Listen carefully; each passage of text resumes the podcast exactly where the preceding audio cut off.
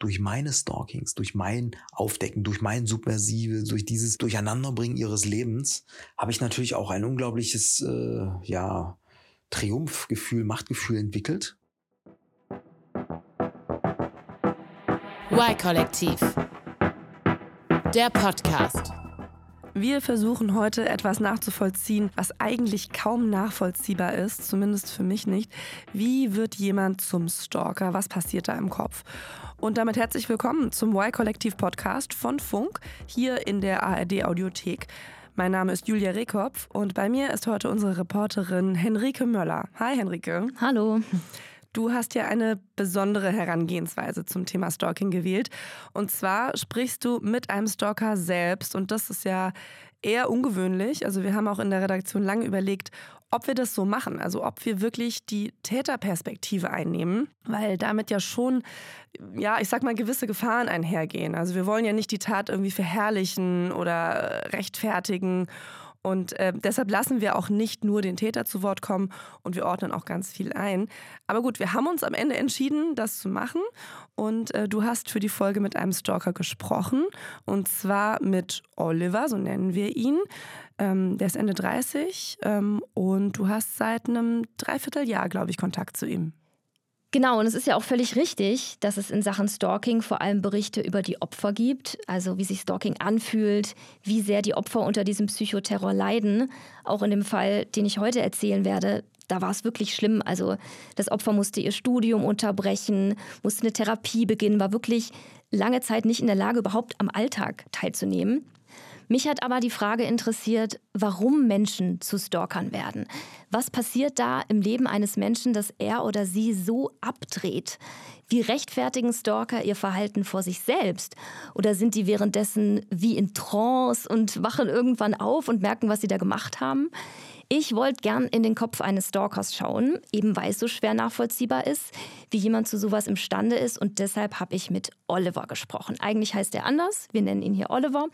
Und Oliver hat die letzten Monate im Gefängnis verbracht, wegen Stalking. Das ist ja auch ungewöhnlich, ne? Das passiert in der Tat eher selten, aber Oliver ist auch ein besonders krasser Fall. Das meinte der Anwalt zu mir, der im Prozess gegen ihn das Opfer vertreten hat.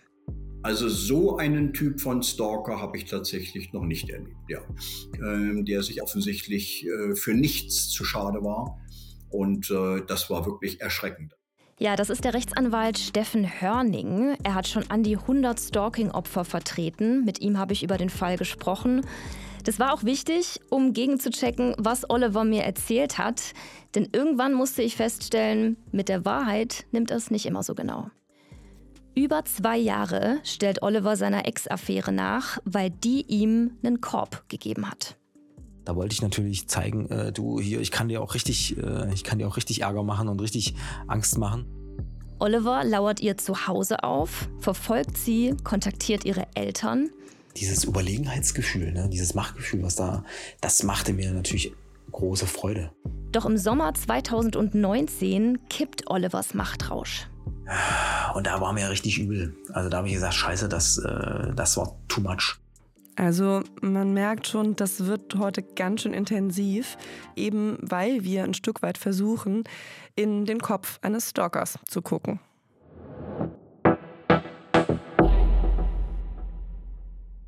Henrike, bevor du uns erzählst, wie Oliver zum Stalker wurde, erzähl doch bitte mal kurz, wie du ihn überhaupt kennengelernt hast. Ja, Oliver ist ein guter Freund von dem Freund einer Freundin von mir. Sie kennt ihn aber auch halbwegs gut und irgendwann hat sie mir dann, als wir spazieren waren, von diesem Typen erzählt, der einfach nicht aufhören kann zu stalken und da habe ich natürlich gleich meine Reporterinnen Ohren gespitzt. Aber sie war nicht das Opfer. Oh Gott, nein, nein, nein, okay. nein, sie war nicht das Opfer. Nee, ähm, genau. Und dieser Typ, von dem sie da eben dann erzählt hat, das war Oliver. Bis wir das erste Mal miteinander gesprochen haben, hat es aber dann eine gute Weile gedauert, denn im Juli 2021 wurde Oliver von der Polizei festgenommen. Er wurde per Haftbefehl gesucht, dazu später mehr. Er saß also im Gefängnis und es ist nicht so easy, Kontakt zu Leuten aufzunehmen, die im Gefängnis sind. Also man kann da nicht einfach anrufen und sagen, hallo, verbindet mich mal bitte mit Oliver. Sondern, wie hast du es dann gemacht? Ja, also wir haben erstmal Briefe hin und her geschrieben. Das geht, Briefe ins Gefängnis schreiben, relativ problemlos. Und dann musste ich mich in einem nächsten Schritt als offiziellen Telefonkontakt registrieren mit so einem Formular. Erst dann konnte Oliver mich anrufen und zwar immer nur er mich. Also ich konnte ihn selbst nicht anrufen. Henrike Möller? hey, ich habe gerade gedacht, ob du wohl anrufen wirst, ob das wohl klappt oder nicht. Und es hat geklappt. Wie viel Zeit haben wir denn jetzt? Du kannst ja wahrscheinlich nicht unendlich lange telefonieren. Naja, das, äh, eigentlich bin ich jetzt, äh, also ich habe ja bekanntermaßen hier keine Terminkollisionsprobleme. Man hört jetzt nicht so viel von ihm wegen der Tonqualität, aber was man hört, klingt ja, ja eigentlich ganz freundlich, zugewandt, ne? Ja, voll. Also mein erster Eindruck war eigentlich auch positiv. Ich weiß auch nicht, was ich erwartet habe. Wahrscheinlich schon, dass er irgendwie creepy ist. Aber er wirkte eigentlich recht normal, klug, gebildet. Also er kommt auch ganz gerne mal vom Thema ab. Unser erstes Telefonat ging gleich eine Stunde und 40 Minuten. So lang. Ja, ja, ja. Und was mich wirklich überrascht hat, war, äh, wie offen er schon bei unserem allerersten Gespräch über sein Stalking gesprochen hat. Dadurch, dass ich ja von dieser Person besessen war, ne, mhm. äh, habe ich, und das klingt jetzt vielleicht äh, stark verstörend, aber ich habe dann entschieden, dass das Einzige, was hilft, um von dieser Person loszukommen, dass das im Grunde genommen in der Zerstörung dieses Menschen münden muss. Er spricht hier von der Zerstörung eines Menschen. Also das an sich ist ja schon krass. Aber er erzählte das auch noch gleich in eurem ersten Gespräch. Also ihr kanntet euch vorher ja gar nicht. Ähm, also der freundliche Eindruck, den Oliver zunächst mal gemacht hat, der ist jetzt natürlich wieder dahin. Ähm, deshalb lass uns doch mal bitte ganz von vorne beginnen. Also wie ging das los? Wie wurde Oliver zum Stalker? Also es beginnt eigentlich alles im Jahr 2014. Bis dahin verläuft Olivers Leben relativ erfolgreich, kann man sagen. Er hat einen guten Job im öffentlichen Dienst und nebenher ist er als Stadtrat tätig. In welcher Stadt, das sagen wir jetzt an der Stelle nicht, um seine Anonymität zu wahren, aber auch vor allem die von seinem Opfer. Stadtrat, das ist ja ein Ehrenamt, aber Oliver nimmt die Sache sehr ernst. Vielleicht auch zu ernst. Und 2014 ist es dann passiert. Er wurde als Stadtrat abgewählt, weil andere Politiker gegen ihn intrigiert haben. Also so hat er es mir erzählt. Und für Oliver ist das ein heftiger Schlag ins Gesicht, denn das war für ihn ein Teil seiner Identität, dieser Posten als Stadtrat. Und nach seiner Wahlniederlage wird es dann auch beruflich schwierig. Also er muss da Abstriche machen. Er hangelt sich von einem befristeten Job zum nächsten. Und als Oliver dann im Herbst 2014 in der Bar eine Frau kennenlernt, nennen wir sie Ronja, da ist sein Selbstwertgefühl also ziemlich angeknackst. Sie hatte natürlich eine dunkle, mystische, faszinierende Ausstrahlung. Die intensivste Zeit war das erste halbe Jahr. Und äh, ich spielte ihr äh, in ihrem Leben die Rolle, dass ich, äh, dass ich abends gerufen wurde oder wir auch, was weiß ich, am Abend was unternommen haben oder am Nachmittag oder so. Da spielten aber andere Personen keine Rolle. Also da gab es keine Freunde, keine Familie. Also die wurden nicht davon in Kenntnis gesetzt oder so. Sondern ich war nicht äh, jemand, den man da vorzeigen konnte oder so. Also Oliver beschreibt da jetzt so ein Verhältnis, ähm, weiß ich nicht, ob das eine Beziehung oder eine Affäre war, ähm, in dem die Frau diejenige war, die gesagt hat, wie es läuft, ne? Ja, genau. Also eigentlich will Oliver mehr, meinte er zu mir. Er hätte gerne eine Beziehung, aber er traut sich nicht, mit Ronja darüber zu reden, aus Angst, dass sie die Sache dann komplett beenden könnte. Und nach der Wahlpleite, nach den beruflichen Flauten, da darf Ronja einfach nicht auch noch eine Niederlage werden. Und ich konnte wenigstens äh, mit, äh, mit Ronja diese ganzen Missstände ein bisschen überspielen weil auf einmal privat mir das gut gefiel, was bis dato nicht so der Fall war? Also Oliver ist absolut fasziniert von Ronja. Sie hat für ihn was von einem Marvel-Wesen, so hat Oliver sie beschrieben, also eine Superheldin. Sie ist stark, sie ist unabhängig, ein Freigeist, ganz anders als die Leute, mit denen er davor als Stadtrat zu tun hatte. Nach einem halben Jahr meldet sich Ronja aber auf einmal nicht mehr. Wochenlang hört er nichts von ihr, bis sie dann wieder Kontakt zu ihm aufnimmt das hat natürlich bei mir immer so ein bisschen die Hoffnung geschürt, ja, vielleicht äh, wird es ja doch noch mal einsehen, wer der Beste für sie ist. Aber das äh, war äh, eine Illusion, denn die Offs wurden immer länger. Nach zwei Jahren läuft die Sache dann endgültig aus.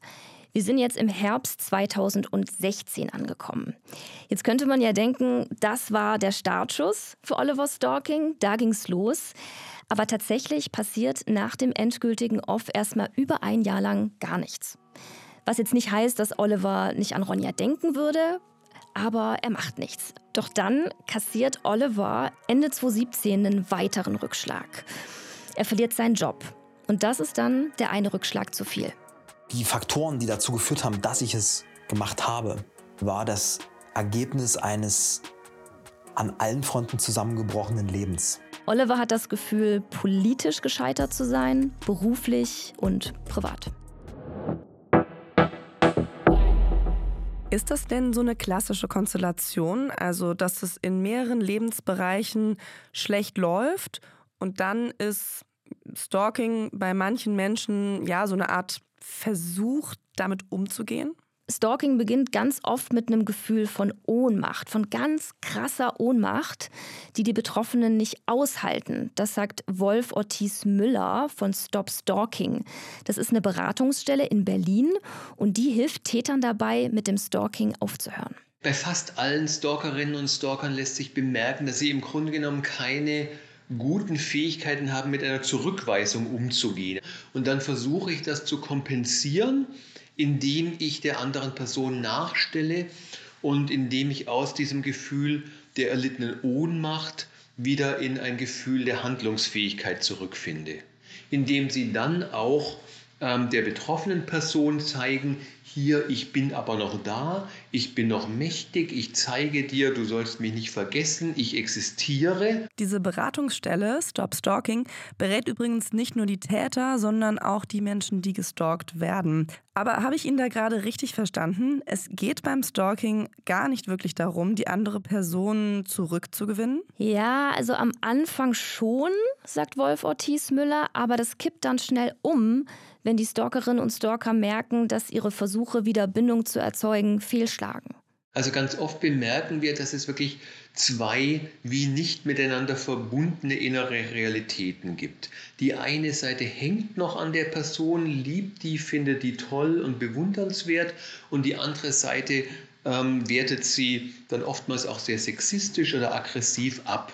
Also wir sprechen da auch oft von so einer emotionalen Instabilität, die wir bei den Stalkerinnen und Stalkern feststellen. Also das trifft auf Oliver wirklich zu 100 Prozent zu. Am Anfang seines Stalkings, da hat er noch die Hoffnung, Ronja wieder zurückzugewinnen, wobei ihm eigentlich schon damals klar ist, dass das nichts wird, hat er mir gesagt. Er schreibt ihr nämlich zum Jahresbeginn 2018 eine Nachricht, in der er sie zum allerersten Mal fragt, warum das nichts geworden ist mit den beiden, also warum sie nie ein Paar wurden. Ich kann mich jetzt an den wortwörtlichen Laut nicht mehr erinnern, was sie geschrieben hat. Ich glaube, irgend sowas wie, äh, selbst wenn du mein Typ wärst, würde ich mit dir niemals was anfangen. Äh, sie hat mich halt so abserviert, ne, ohne Knall auf Fall, ohne Kommentar. Und ich das erstmal Jahre gebraucht habe, das zu verarbeiten, immer auch, wie gesagt, mit der Hoffnung, vielleicht äh, kommt sie ja nochmal äh, zur Vernunft und erkennt nochmal, dass ich ja gar nicht so schlecht bin. Und, ähm, und als das aber, als diese Messen irgendwie alle gesungen waren, ne, da wollte ich dann so eine Art, ja, Retourkutsche, so eine Art Rache, ne. Da wollte ich natürlich zeigen, äh, du hier, ich kann dir auch richtig, äh, ich kann dir auch richtig Ärger machen und richtig Angst machen. Ja, Rache ist aber nur das eine Motiv. Oliver beginnt Ronja noch aus einem weiteren Grund zu stalken. Und zwar, und das klingt jetzt erstmal unlogisch, um von ihr wegzukommen. Obwohl sie ihn nicht will, trotz ihrer Abweisung, findet er sie nach wie vor ziemlich toll. Ich wollte äh, sie entmarbeln. Äh, äh, das, war, das war das Ziel, sie zu zerlegen, psychisch zu zerlegen, sie vom Denkmal zu stoßen, um mich von dieser äh, von diesem Trieb zu befreien, ich muss diesem Menschen gefallen oder ich muss diesen Menschen haben. Das heißt also, jetzt geht es los. Wie sah denn Olivers erstes Stalking aus? Olivers erster Move als Stalker ist, dass er sich Ronjas neue Adresse besorgt. Und das macht er über einen Kumpel, der bei der Polizei arbeitet. Den bittet er, die Adresse von ihr rauszusuchen. Das geht natürlich überhaupt nicht. Das ist normalerweise nicht erlaubt, aber der Kumpel macht es dennoch. Das ist ja auch nicht nur moralisch falsch, sondern es ist auch verboten, einfach so eine Adresse rauszugeben. Aber ob dieser Polizist dafür auch zur Rechenschaft gezogen wurde, das wissen wir nicht. Und dann wusste ich auch natürlich, wo ich hingehen muss. Wolltest du sie einfach mal sehen oder was war deine. Äh, einmal das. Das ist, war sicherlich auch ein Motiv. Und äh, ihr natürlich auch Angst machen. Ne? Also in dem Moment, wo ich äh, in der Lage bin, äh, vorzuspielen, dass ich das aufzeigen kann, wo sie lebt, dass ich das rauskriegen kann, ohne dass ich mir jetzt große Mühe machen muss, ist das natürlich auch so eine gewisse Machtdemonstration. Ne? Hast du dich ihr gezeigt? Oder? Ja. Oder? Und wie hat sie dann reagiert? Ich glaube, sie war natürlich geschockt. Also äh, sie hat sich das, aber wie sie halt so ist, sie versucht sich das natürlich nicht anmerken zu lassen. Äh, das kann sie auch relativ gut, aber ähm, wiederum nicht so gut, dass es mir dann doch nicht aufgefallen wäre. Aber ist sie dann einfach, als sie dich gesehen hat, gemeint, oh, also ich würde jetzt wahrscheinlich, was machst denn du hier? Geh weg und dann würde ich weitergehen oder? Ich glaube, sie hat mir einen Stinkefinger gezeigt oder so. Also, was ich auffällig finde jetzt an eurem Gespräch ist, also er lacht ja zwischendurch immer wieder, also als ob er halt ja irgendeine Anekdote erzählen würde und als ob ja das Stalking auch irgendwie so ein ja so, so ein Spaß für ihn gewesen wäre. Ja, also ich denke, das war auch so. Für ihn war das Ganze ein Spiel, das hat er immer wieder gesagt, ein Spiel, das ihm richtige Heiß beschert hat, Rauschzustände. In den nächsten Monaten verfolgt Oliver Ronja auf Schritt und Tritt. Er hat viel Zeit, er hat zwar einen neuen Job, aber in dem langweilt er sich total. Da hat er nichts zu tun. Keiner merkt, ob er da ist oder nicht. Also meldet er sich morgens am Rechner an und verlässt dann heimlich das Büro, um Ronja nachzustellen. Er fährt zur Uni, an der Ronja studiert. Dort beobachtet er dann, mit wem sie so rumhängt, wer ihr neuer Freund ist. Den Namen von ihrem neuen Freund kriegt er dann wieder über diesen Bekannten bei der Polizei raus. Ja, auch das wieder echt geht gar nicht. Dem gibt er das Kfz-Kennzeichen von dem Auto von Ronjas Freund und er sagt ihm dann, auf wen das Auto zugelassen ist. Und was genau fängt Oliver dann mit diesen Informationen an? Er spielt die Infos, die er gesammelt hat, an Ronja zurück. Also er lässt sie wissen, so das weiß ich jetzt schon alles über dich und dein Leben. Genau, genau. Er mhm. schreibt ihr Textnachrichten ab und an und lässt sie wissen, was er alles über sie weiß. Er spricht auch mit ihren Nachbarn und zwar immer so, dass Ronja das auch sieht und mitkriegt und sich fragen muss, äh, warum? Was macht er da? Was weiß der Typ alles über mich? Und das soll bei Ronja Panik schüren. Also sie soll sich nie sicher sein, ist er jetzt auch gerade wieder da? Beobachtet er mich? Also sein Ziel ist es, bei ihr so ein Gefühl von permanenter psychischer Bedrohung zu erzeugen. Das ist ja schon ziemlich perfide, ne? Ja, also er hat mir erzählt, er hat sich diese Methode abgeschaut von so einer Art Handbuch für Stasi-Mitarbeiter. Da bin ich kurz zusammengezuckt, als er das erwähnt hat. Er weiß nicht mehr ganz genau, wo er dieses Handbuch her hat wohl aus dem Stasi-Museum, wobei ich mich frage, warum die da sowas verkaufen sollten. Ja, also so richtig genau wissen wir nicht, woher Oliver es hat. Ich würde mal sagen, eine etwas unklare Herkunft. Also der Titel dieses Stasi-Handbuches, der lautet auf jeden Fall Handlungsempfehlung und Arbeitsmethodik bei der Zersetzung einer Zielperson. Dieses Überlegenheitsgefühl, ne, dieses Machtgefühl, was da, das machte mir natürlich große Freude durch meine Stalkings, durch mein Aufdecken, durch mein Submersive, durch dieses, äh, durch dieses Durcheinanderbringen ihres Lebens, habe ich natürlich auch ein unglaubliches äh, ja, Triumphgefühl, Machtgefühl entwickelt. Es dauert allerdings nur wenige Monate, da flattern die ersten Anzeigen bei Oliver rein. Beeindruckt ihn aber nicht groß. Weil die meisten Strafanzeigen werden eingestellt in Deutschland. Ja, aber trotzdem steht doch da ein Tatbestand drin und es ist doch ein Spiegel, der dir in dem Moment vorgehalten wird, ja, von wegen du machst was äh, ja. sehr Falsches. Der Punkt ist, es war ja nicht, zu dem Zeitpunkt war das ja nicht nachweisbar. Also wenn sie sagt, der ist mir hinterhergefahren oder der stand dort und, äh, äh und lief mir hinterher, dann ist das noch, war das zu dem Zeitpunkt zwar eine Strafanzeige wert, aber keine Straftat. Und ich wusste ja, wie weit ich äh, sie stalken kann, ohne dass es ähm, rechtlich für mich ein Problem wird. Woher wusste er das denn so genau? Ja, so wie ich das verstanden habe, wusste er das aus seiner Zeit als Stadtrat und über das Netzwerk, das er sich in der Zeit aufgebaut hat. Also er ist da ganz gut vernetzt mit Leuten aus der Polizei, mit Anwälten, der weiß, wie Strafverfolgung funktioniert. Oliver hat auf jeden Fall recherchiert und wusste genau, wie weit er gehen kann, bevor es für ihn brenzlig wird. Und es ist für Stalking-Opfer tatsächlich nicht leicht, sich zu wehren. Also es ist besser geworden, meinte der Opferanwalt Steffen Hörning zu mir. 2017 gab es dann eine Gesetzesänderung. Aber nach wie vor muss wirklich einiges zusammenkommen, bis Stalking-Opfer ein Kontaktverbot erwirken können. Oder der richtige, juristisch richtige Begriff lautet Gewaltschutzanordnung. Es ist immer so ein bisschen, äh, man sagt so über den Daumen. Ja, also dem, dem einen Richter beim Familiengericht äh, reicht schon, reichen schon diese Sachen, die zusammengekommen sind. Der nächste sagt, ach nee, das ist aber noch nicht ausreichend.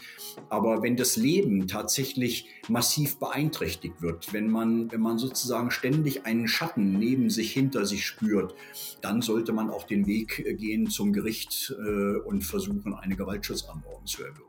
In so einer Gewaltschutzanordnung wird dann individuell festgelegt, von welchen Orten sich der Stalker fernhalten muss. Und deshalb heißt das Teil auch umgangssprachlich Kontaktverbot. Verstößt man dagegen, dann begeht man eine Straftat. Also alles davor ist, man kann vielleicht sagen, ein bisschen Graubereich, denn Anzeigen müssen ja nicht zwangsläufig zu einer Geldstrafe führen oder zu einem Prozess. Sobald aber ein Kontaktverbot besteht, da ist die Sache eben ganz klar. Jeder Stalk ist eindeutig eine Straftat. Und im Herbst 2018 ist es dann auch soweit. Oliver bekommt das erste Kontaktverbot. Aber schuldig gefühlt hast du dich gar nicht, nachdem dieses erste Kontaktverbot ausgesprochen war.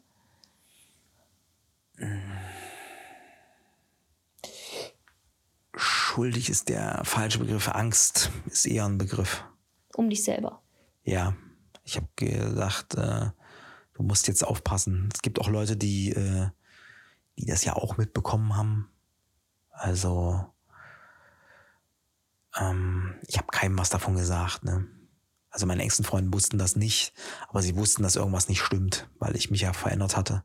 Ja, das klingt ja jetzt ein bisschen so, als hätte Oliver eingesehen, dass er aufhören muss mit mhm. dem Stalking. Das klingt so, als ob es ihm schon irgendwie jetzt so, ein, so einen Rückschlag verpasst hätte. Genau, aber hä, ist nicht so. Oliver hat stattdessen eine andere Idee. Wenn er vermeiden will, dass seine Freunde was mitkriegen, wenn er sicherstellen will, nicht gegen das Kontaktverbot zu verstoßen, dann muss er, und ich zitiere ihn jetzt, den Kriegsschauplatz ändern. So, so, hat er das formuliert. Das ist seine Wortwahl. Ständig kam diese Kriegsrhetorik auf, wenn er gesprochen hat. Und im Herbst 2018 beschließt Oliver dann umzuziehen. Und zwar in die Stadt von Ronjas Eltern. Oder noch genauer, in die direkte Nachbarschaft. Aber warum macht er das denn? Also weil der Gedanke dahinter, die Logik von Oliver, Ronja direkt kann er ja nicht mehr stalken. Das ist zu gefährlich geworden. Darf Damit, er auch nicht wegen Kontaktverbot. Genau, ich meine schon davor hätte er es natürlich nicht gedurft. Stalken ja, ist ja, unter ja. keinen Umständen legal, aber es wurde gefährlich für ihn. So. Aber ihre Eltern hingegen, den kann er ja noch relativ risikofrei nachstellen, denn da gibt es ja kein Kontaktverbot. Worauf Oliver dann spekuliert, ist, dass die Eltern Ronja davon erzählen, dass er jetzt da bei ihnen wohnt und sie stalkt, womit er sie, Ronja, am Ende indirekt weiter stalkt. Mir war klar, dass die Eltern das natürlich dann äh, ansprechen. Du, der ist hier vorbeigelaufen oder ja, wir haben den gesehen dass das wiederum auch psychisch Ronja triggert. Das war auch, es war eine Form von äh, einer indirekten, äh, sehr subversiv genutzten Stalking-Methode. Es ist eigentlich eine gewisse äh, Stalk 2.0, ne? weil ähm, warst du doch ein bisschen stolz darauf, oder? Also, ich habe hab mir da einen, natürlich habe ich mir da einen weggelacht, das kann ich, kann ich dir natürlich sehr deutlich sagen. Ja, du hast mich da gerade im Ton auch lachen hören. Ähm, das ist mir tatsächlich ein paar Mal passiert im Gespräch mit Oliver und zwar nicht, wirklich nicht, weil ich das lustig fand, was er mir erzählt hat, überhaupt nicht, sondern weil es einfach so absurd ist, so abstrus, wenn du das von ihm hörst. Also manchmal bin ich wirklich während dem Gespräch mit ihm aus dem inneren Kopfschütteln gar nicht rausgekommen. Ja, allerdings, also wenn er so erzählt, dass er sich einen weggelacht hat, also dann klingt er immer noch total selbstbewusst und also stolz, das sagt er ja auch selbst, obwohl er ja inzwischen für genau diese Taten im Knast war. Also ich stelle mir auch das Gespräch, was du mit ihm hattest, echt nicht einfach vor. Also du musstest dich ja auf ihn einlassen, damit er dir das alles erzählt. Und auf der anderen Seite bist du ja Journalistin und musst objektiv sein. Ja, ich habe mir natürlich auch viele Gedanken dazu gemacht, mit wie viel Wertung ich seine Geschichte jetzt hier erzähle. Aber ich denke, seine Aussagen sprechen eigentlich für sich und am Ende finde ich es auch gut, wenn die Hörer sich ihr eigenes Bild machen. Lass uns mal zurück zur Geschichte kommen. Also wir sind jetzt an der Stelle, dass Oliver in der Stadt wohnt, in der Ronjas Eltern auch leben. Und zwar, wenn ich das richtig verstanden habe, sogar in der direkten Nachbarschaft. Genau. Und eines der ersten Dinge, die Oliver dann dort macht, ist, Ronjas Eltern eine Postkarte zu schreiben. Eine Postkarte, in der er sich als neuer Nachbar vorstellt und auch durchschimmern lässt, er kennt Ronjas aktuellen Freund. Es war halt immer dieses Spiel, ne? Ähm, beweg dich im Graubereich und es sollte aber trotzdem seine Wirkung entfalten, nämlich sie psychisch nochmal ein, äh, noch einen reinzuwirken. Im Sommer 2019 passiert dann aber was, das mit Graubereich wirklich gar nichts mehr zu tun hat. Oliver kommt an einem Freitagabend von der Arbeit nach Hause. Er hat im Zug schon ein bisschen was getrunken. Danach trinkt er in der Bar weiter. Und dann bin ich ja in einem ziemlich stark angetrunkenen Zustand äh, zu mir gegangen und äh, haben mir mal überlegt, äh, jetzt gehst du doch noch mal äh, bei den Eltern vorbei und da war mal ein riesen Ballyhoo.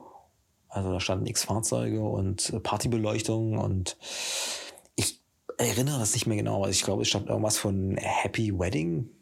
Ich auf jeden Fall in meinem Zustand bin dann äh, bin dann das Dach hochgeklettert von dem Haus. Und, und nee, das war nicht das Haus, sondern das war die Garage von gegenüber. So war's. Und konnte in den Garten reinschauen, ja, wo die ganzen äh, Hochzeitsgäste waren und, und habe dann da eine Ansprache gehalten. Also was Oliver der Hochzeitsgesellschaft da erzählt hat in seiner Ansprache, das weiß er nicht mehr. Er war zu betrunken. Sagt er jetzt zumindest so. Es war übrigens nicht Ronjas Hochzeit, das ist vielleicht nochmal wichtig. Wohl die von ihrem Bruder, das macht es natürlich auch nicht wesentlich besser. In den Tagen danach dämmert es Oliver, so hat er es mir erzählt, dass er mit diesem Hochzeitscrash das Maß überspannt hat. Damit wird er nicht durchkommen. Es war einfach eine sehr private und es ist eine sehr wichtige Feier, ne, eine Hochzeit. Und äh, ich habe die, und da war mir richtig übel. Also da habe ich gesagt, scheiße, das, äh, das war too much. Das war für mich dann aber so, äh, in der Tat so der Wendepunkt, wo ich gesagt habe, nee, das geht so nicht weiter. Und ähm, habe dann ähm, auch in der Tat abgelassen. So hat er es erzählt, ja. Bis ich dann rausgefunden habe, dass das eine Lüge ist. Denn in Wirklichkeit ging es da erst richtig los. So steht es in den Gerichtsakten, die habe ich vom Gericht angefordert. Und damit habe ich Oliver dann konfrontiert. Und zwar nicht am Telefon, persönlich. Im März 2022 habe ich Oliver zum ersten Mal persönlich getroffen. Davor hatten wir nur telefoniert. Hey, na? Ich grüße dich. Schön, dass es klappt. Ja, sehr ja. gut. Herzlich willkommen. Und da war er gerade frisch aus dem Gefängnis draußen. Er wurde frühzeitig entlassen, nach acht Monaten Haft. Das ist nicht ungewöhnlich, dass man früher rauskommt. Was sich sicher positiv ausgewirkt hat auf seine frühzeitige Entlassung, ist, dass ein Freund von ihm ihm eine Wohnung besorgt hat. Er hat Oliver angeboten, in der Wohnung von seinem gerade frisch verstorbenen Vater zu wohnen, in einer kleinen Stadt. Und das war wohl das Entscheidende, weit weg von den beiden Orten, in denen Oliver gestalkt hat. Also weg von dem Ort, in dem Ronja lebt und auch von dem Ort, wo ihre Eltern leben. Genau, weit weg von beiden Orten. Und in dieser neuen Stadt hat Oliver dann auch einen Therapieplatz gefunden. Wie lange laufen wir jetzt hier zu deiner neuen Wohnung? Oh, das sind etwa 10, 15 Minuten. Okay. Also es geht.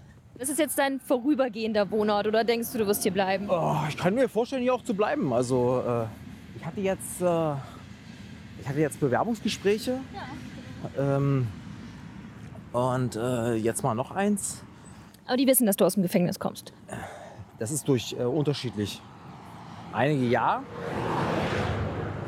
äh, andere nein. Aber du musst natürlich äh, auf äh, Diskrepanzen und so Widersprüche deines Lebenslaufes musst du natürlich eingehen können. Ne? Ja. Ähm, dann war man halt nicht im Gefängnis, sondern man war auf einem Selbstfindungstrip, so ganz klar.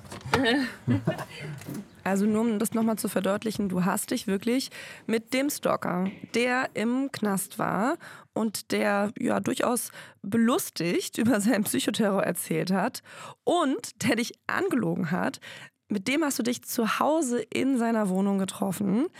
Ähm, ich möchte noch mal dazu sagen, dass wir da hier in der Redaktion auch echt ähm, ein bisschen, ja, ähm, also wir haben länger darüber diskutiert und wir haben echt darüber gesprochen, ob das klar geht, dass wir dich da hinlassen können. Und wir haben uns dann am Ende dafür entschieden, dass das geht. Aber ganz selbstverständlich ist das ja nicht. Ja, ihr wolltet ja, dass mich jemand begleitet, aber Oliver ist ja ein guter Freund ne, von dem Freund einer Freundin.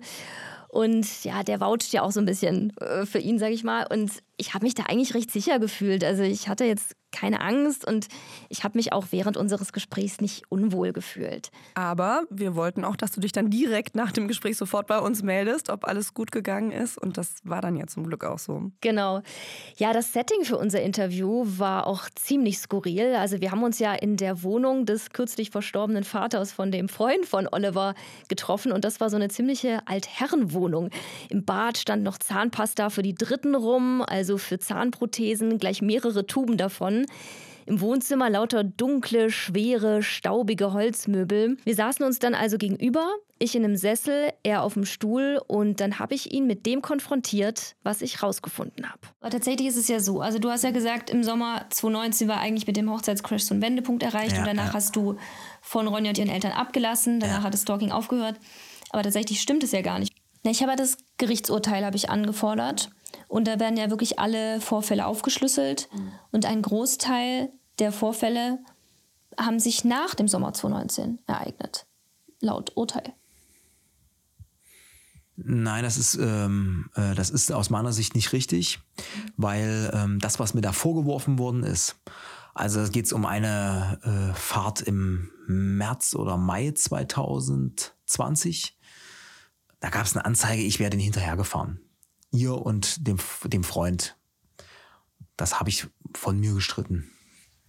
Was wirklich nicht so war oder weil du es nicht mehr haben willst, dass es so war?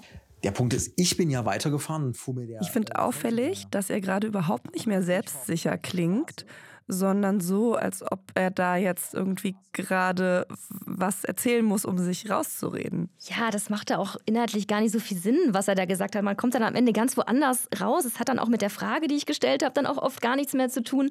Also das macht er öfter, wenn es unbequem wird. Oliver hat da so ein Talent, einen dann einzulullen. Aber diesmal bin ich hartnäckig geblieben und ich habe ihm das Urteil auf meinem Laptop gezeigt. Also, hier ist jetzt dieses Urteil. Acht Seiten. So. Hier, 9.2.2020. Der Angeklagte hielt sich unmittelbar am Hauseingang der Zeugin auf. Mhm. Silberfahren PKW März. Äh, ja, okay, das stimmt. Da steht, du hättest dich hinter einem Bus versteckt. Nein. Und dann die Was ist denn für ein Bus? Ich verstecke mich nicht hinter einem Bus. Und flüchtete er, als er durch den Zeugen C angesprochen, hey, ja, das ist aber, das ist Schwachsinn. Wenn ich in dem gleichen Viertel lebe äh, wie die Eltern, hm. dann kann man mir nicht vorwerfen, dass ich mich in unmittelbarer Nähe des Hauses aufhalte.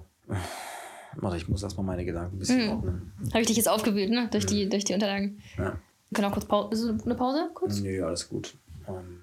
Wow, da ist er doch ganz schön ins Schwimmen gekommen.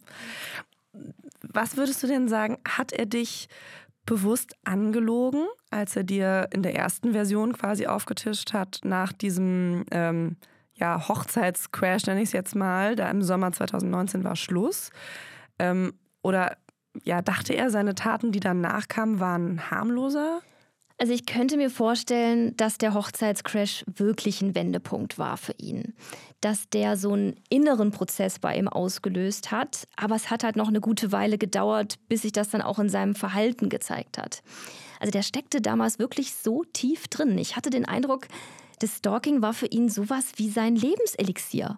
Auch was das seinen Alltag strukturiert hat, so wie er mir die Zeit geschildert hat weil er war ja auch immer mal wieder arbeitslos oder hatte Langeweile auf Arbeit, nichts zu tun. An seinem neuen Wohnort kannte er auch niemanden. Also das soll jetzt seine Taten nicht rechtfertigen, aber das wäre vielleicht eine mögliche Erklärung. Okay, also jetzt völlig unabhängig davon, ob es für Oliver ein innerer Wendepunkt war oder nicht. Fakt ist ja, dass es nach dieser Hochzeitssituation im Sommer 2019 noch weitergeht mit seinem Stalking. Genau, über seine Taten spricht er allerdings nicht so gerne. Wenn er über die Zeit nach dem Sommer 2019 spricht, dann darüber, wie er plötzlich aus seiner Sicht zu einer Art Opfer wurde, wirklich nach seiner Logik.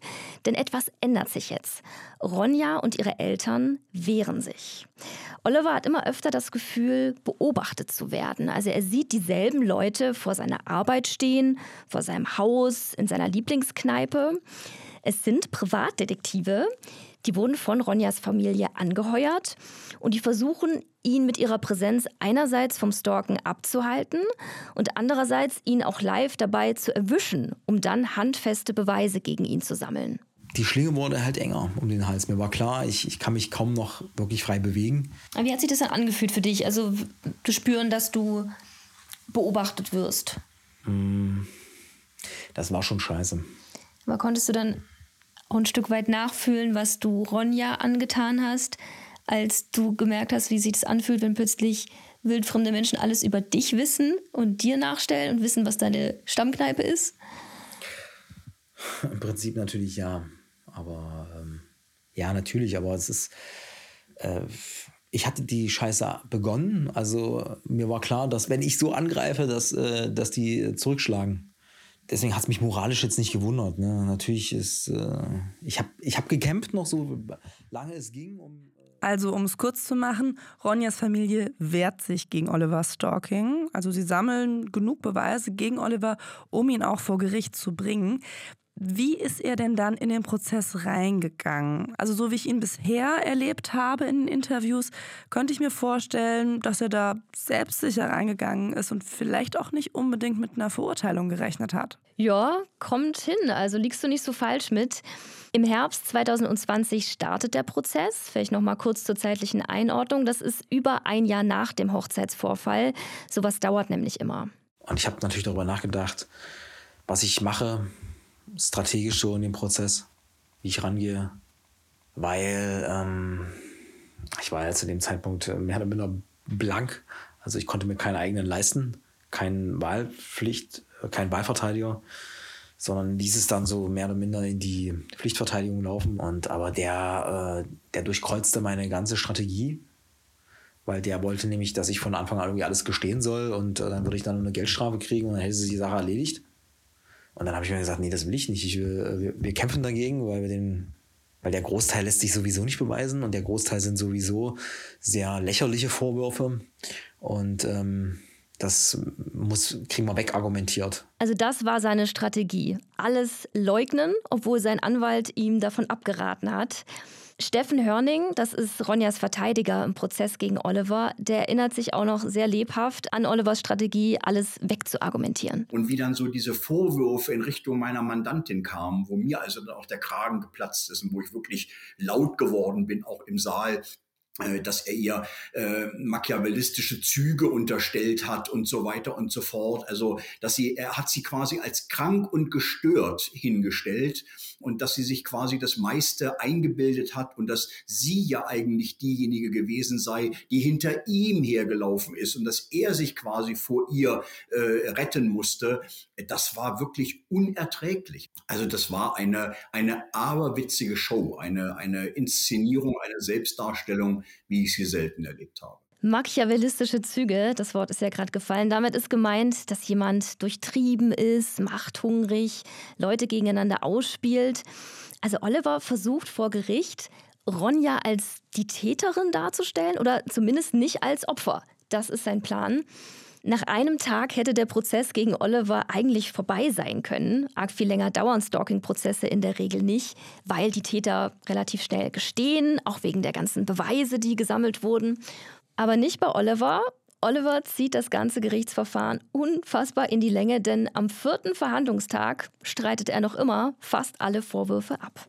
Äh, teilweise bis hin zu Begegnungen, wo es zwei, drei Zeugen gab und er aber dann eine Geschichte präsentieren wollte. Das ist alles Quatsch, ich bin das nicht gewesen. Und nach dem vierten Tag habe ich gesagt, ach, fickt euch doch alle hier. Ähm, mir ist das zu blöd. Äh, das Urteil steht schon lange fest, das ist jetzt hier nur noch Scharade. Von Anfang an äh, waren die Karten hier so schlecht für mich, dass ich nicht gewinnen konnte. Oliver denkt also, warum soll er zur Urteilsverkündigung am nächsten Verhandlungstag überhaupt noch erscheinen? Er weiß ja, was sie sagen werden, schuldig. Also macht er was?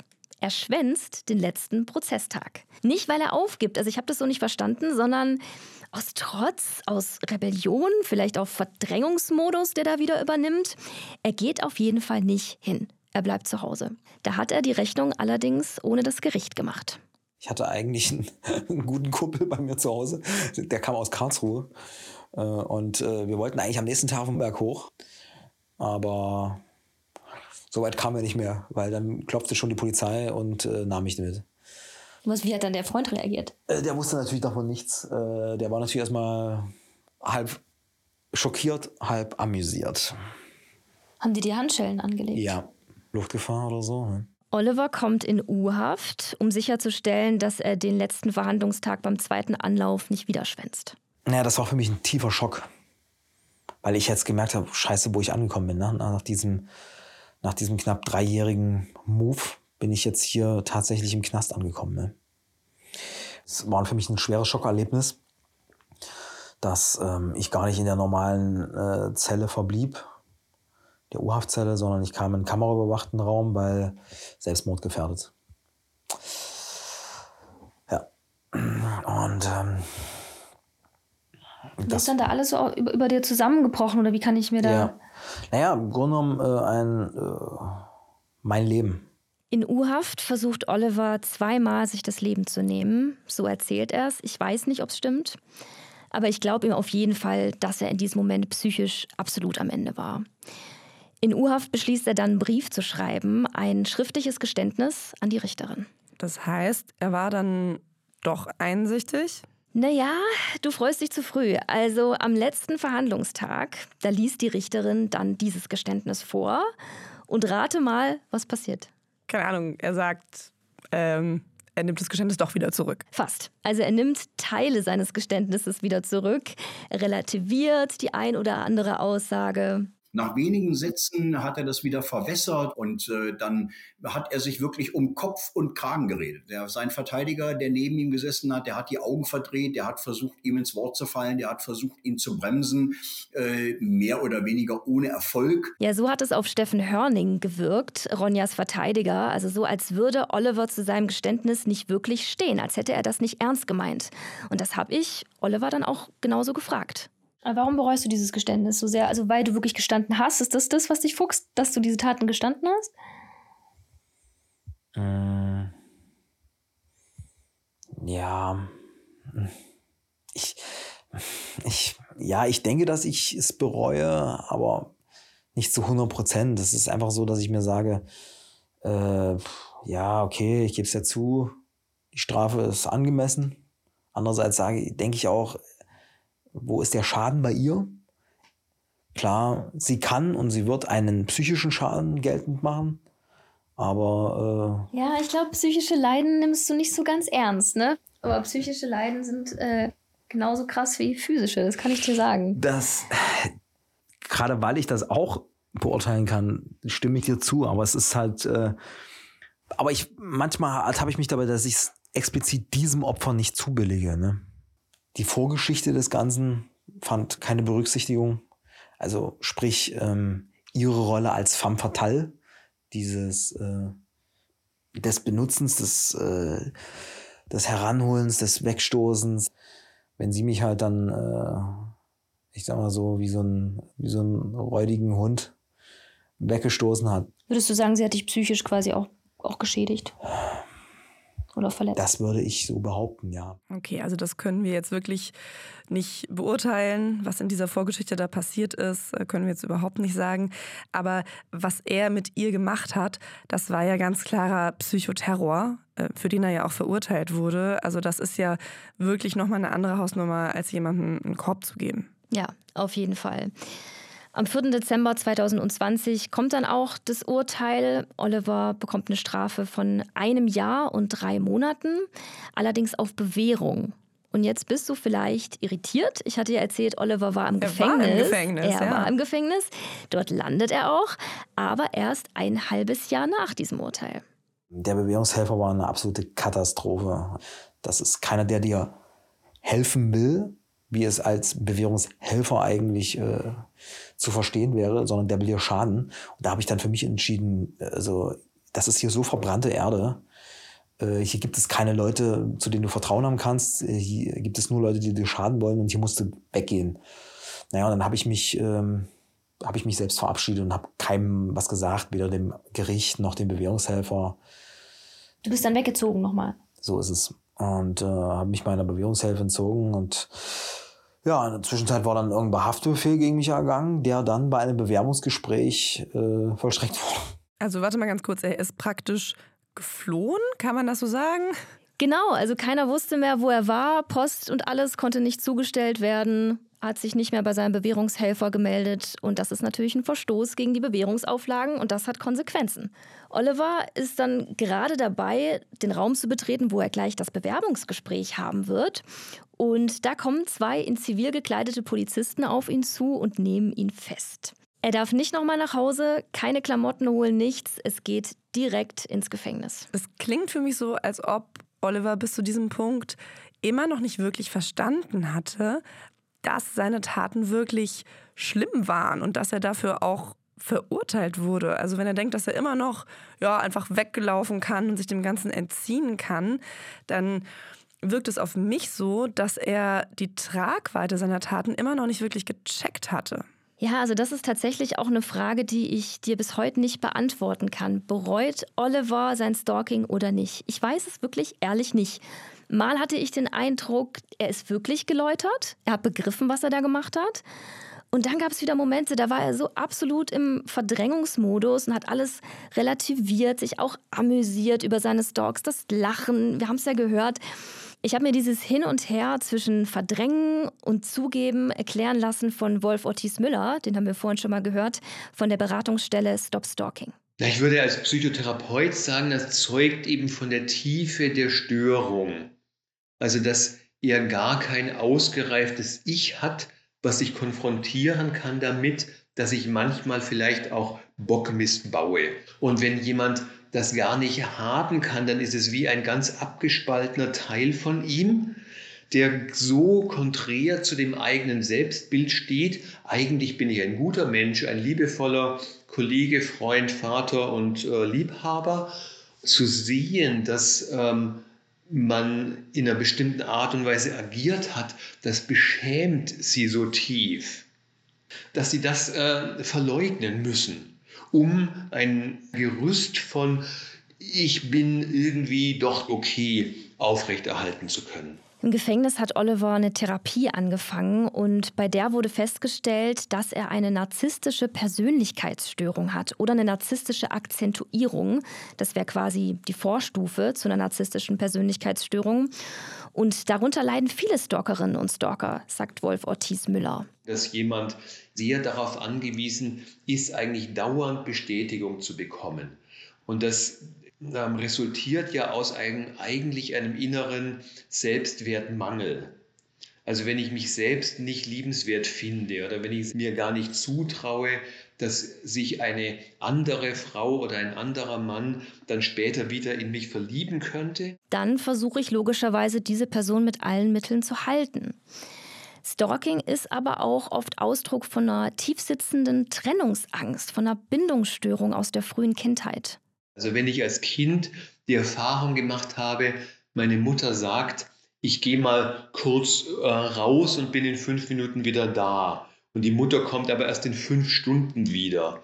Dann löst das natürlich in einem Kleinkind ein Gefühl von Verzweiflung aus und es reagiert entweder dann mit Ärger auf die zurückkommende Mutter oder aber ähm, es lässt die Mutter beim nächsten Mal gar nicht weggehen, weil es abgespeichert hat, wenn die sagt, in fünf Minuten bin ich wieder da oder ich gehe nur mal schnell auf den Balkon, dann kommt sie vielleicht gar nicht wieder. Also darf ich, um nicht wieder mich so verlassen zu fühlen, darf ich sie nicht weggehen lassen. Also ob das, diese Bindungsstörung aus der frühen Kindheit jetzt auch auf Oliver zutrifft, das weiß ich nicht. Ich will jetzt hier auch nicht die Küchenpsychologin äh, raushängen lassen. Aber mir ging es jetzt einfach darum, mal ein paar Gründe aufzuzeigen, was mit reinspielt, warum Menschen zu Stalkern werden können. Was ist denn jetzt dein Gefühl? Also du hattest ja wirklich viel Kontakt mit Oliver im letzten Dreivierteljahr. Wir haben auch immer wieder darüber gesprochen. Was würdest du denn jetzt sagen? Besteht irgendwie die Gefahr, dass er rückfällig wird? Was ist dein Eindruck? Ja, ist natürlich immer sehr schwer zu sagen. Aber ich denke, was auf jeden Fall gut ist, ist, dass er meinem Eindruck nach die Therapie sehr ernst nimmt. Also er hat mit seinem Therapeuten einen Risikovermeidungsplan erstellt. Das bedeutet, er hat ganz genau überlegt, was sind die Faktoren, die dazu beitragen, dass er wieder rückfällig werden könnte. Also was könnte ihn wieder triggern und wie kann er es schaffen, die zu umgehen.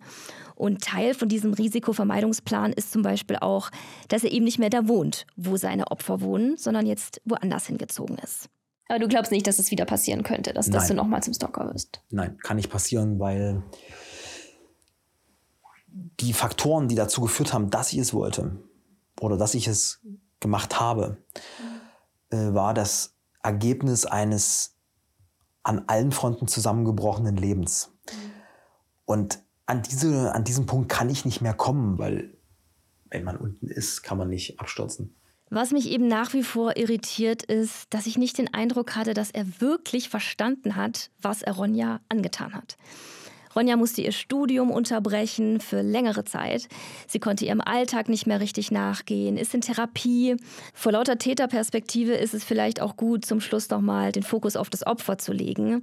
Also ich wollte mit der heutigen Podcast-Folge aufzeigen, wie es im Kopf eines Stalkers aussieht, was Oliver angetrieben hat, damit will ich aber seine Taten nicht rechtfertigen. Also ich wollte sie erklären, Erklärungsansätze finden, aber es geht mir wirklich auf keinen Fall darum, ihn von seiner Schuld frei zu sprechen oder das, was Ronja durchmachen musste, runterzuspielen. Mich würde am Ende auch noch eine Frage interessieren.